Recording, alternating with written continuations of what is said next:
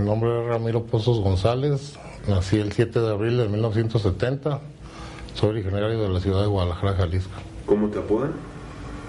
El Molca o el 7, ¿A qué organización delictiva perteneces? Milenio. ¿Desde cuándo ingresaste tú a esa organización? Pues yo siempre trabajé con mi compadre. Milenio se dio en los, como en el 2000, a la- después de la captura de Armando Valencia, cuando toman el nombre de Milenio.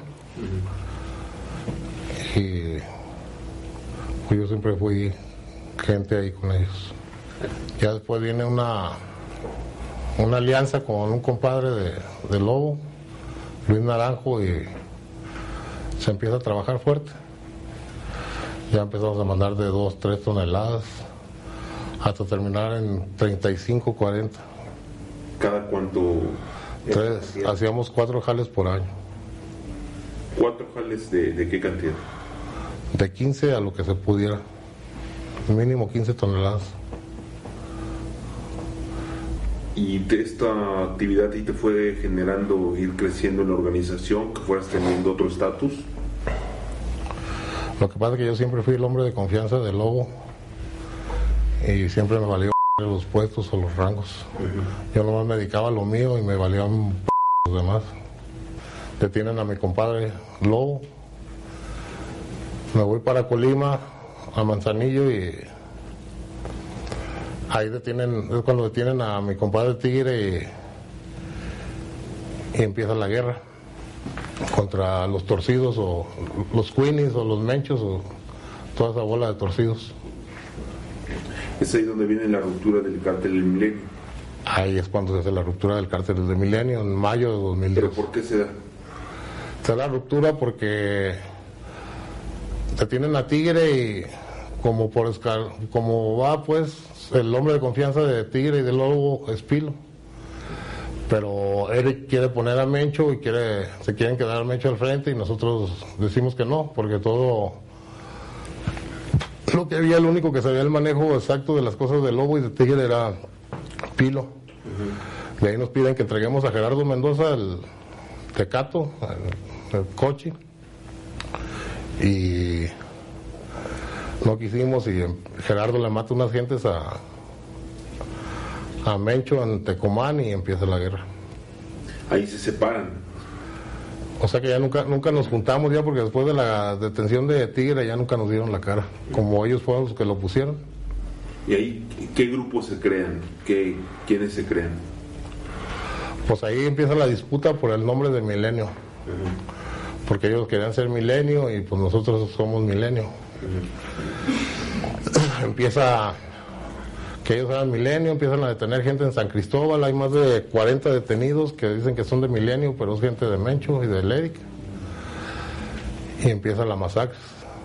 Empiezan a levantarnos gente, empiezan a levantarnos familiares, amigos que nos conocían y nos salimos de Jalisco y de Colima. Ya después viene el apoyo de la familia michoacana y se crea un grupo que se llama La Resistencia, que está conformado por la gente de Los Altos, la gente de Colima y la gente de, Ja- de Jalisco, de Guadalajara. ¿Qué es la que tú encabezas? Ahorita sí. Entonces ahorita en Guadalajara, ¿quién está enfrentándose? Ahorita la guerra de los Sinaloas contra el cártel de Jalisco. El cártel de Jalisco, pues, contra el cártel de Jalisco Nueva Generación. Los Sinaloas son cártel de Jalisco, el cártel de Jalisco Nueva Generación son los Queenies y Mencho. ¿Qué acercamiento cuando, cuando hubo con la familia? ¿Cuáles eran las negociaciones? ¿Qué acuerdos iban a hacer? ¿Cómo se iban a ayudar? No, pues ellos era... Es que había dos, usted sabe que hay dos, había dos líderes en Michoacán. Estaba el Chango, y el Chango fue el único que nos dio el apoyo. En realidad de amigos, pues hasta con dinero nos llegó a ayudar. Y pues la idea era recuperarlo de nosotros y pegarle a Mencho, pues. Pero se mete el loco y quería que peleáramos con la PFP, quería que peleáramos con los negros y pues no, con- no, nosotros nunca hemos peleado con la policía. Nosotros nuestra guerra era con la maña y no salimos de acuerdo y nos pegamos al lado de Don Chuy, del chango. Y ahí empezaron las diferencias. Hacer una junta, agarran a Papirrín ya agarran a Papirrín y después le caen a Don Chuy. En este momento, ¿cómo estabas tú buscando acercamiento a todos? ¿Estabas buscando con quién más creías poder tú tener eh, apoyo? Yo no estaba buscando apoyo, yo lo que estaba buscando era esperar a que agarraran a Mencho porque yo pienso que sí se lo van a echar y ya dejarme. No tiene, es una guerra sin, sin fin y sin chiste, la verdad. ¿Qué queda en este momento de la resistencia? ¿Cómo está la resistencia?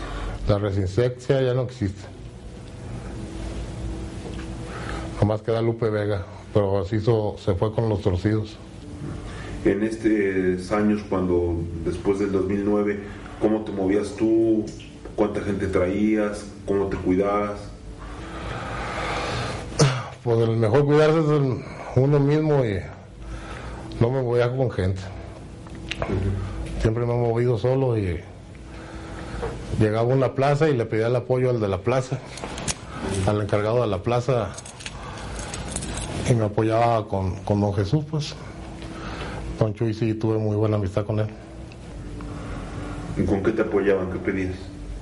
No, pues nomás llegaba, voy para allá o voy a pasar y me acompañaban o me andaba ahí con ellos y me la trataba de pasarme la, lo más que pudiera en la sierra, por como estaban las cosas de caliente.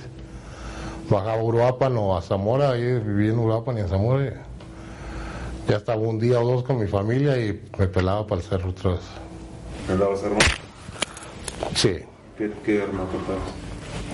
Una matapolicía, yo soy un 6.8. ¿Y seguías consumiendo droga? ¿Todavía No. consumes? Marihuana nada más. ¿Cada cuánto? Todos los días desde que me levanto. Lo primero que hago me doy un toque. ¿Cuánto tiempo tenías cambiándote de lugar a otro y a otro y a otro? Desde el 2009. Viví primero en Manzanillo, luego en Colima, luego allá en Villa Victoria, luego viví en La Ruana, luego viví en Tepalcatepec, viví en Uruapan, viví en Zamora, viví en Zacatecas, viví en Mizcali, viví en Interlomas, viví en La Enramada y me detuvieron aquí. Cuéntame, hablabas de, de unas mantas que tú llegaste a colocar.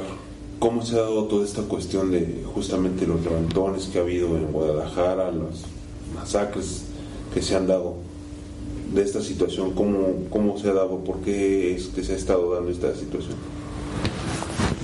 Lo que pasa es que los Sinaloas se encabronó porque Mencho se acabó la gente de Jalisco. Todos los que había de Jalisco los secuestró y los robó. Pero ¿a quién, a quién secuestró y a quién robó? A toda la maña, a todos los que se movían. Si tenías un varo te lo quitaba o, o sea, te robaba y si vas a jalar, vas a jalar para él, si no, te vas listo. Acabaron con la gente de Jalisco y empezaron a levantar Sinaloas. Y Sinaloa le brinca y empiezan a, a ponerse mantas y a matarse gente ahí. En eso yo veo que los Queenies no los sacan, consigo las fotos de los Queenies y mando a hacer unas mantas, amenazando a los Queenies de parte de la gente de Sinaloa, con las fotos de los Queenies. Y se las puse. Y ya de esa me pusieron otra, que ya no pusiera recado.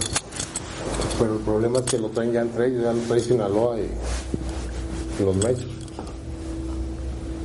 Es la próxima guerra que se avecina.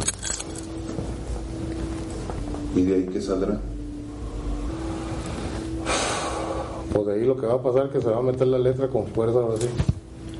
En cuanto empiecen a pelear ellos se van a dejar meter por Michoacán y se los van a dejar meter por Zacatecas. Y se va a acabar Jalisco.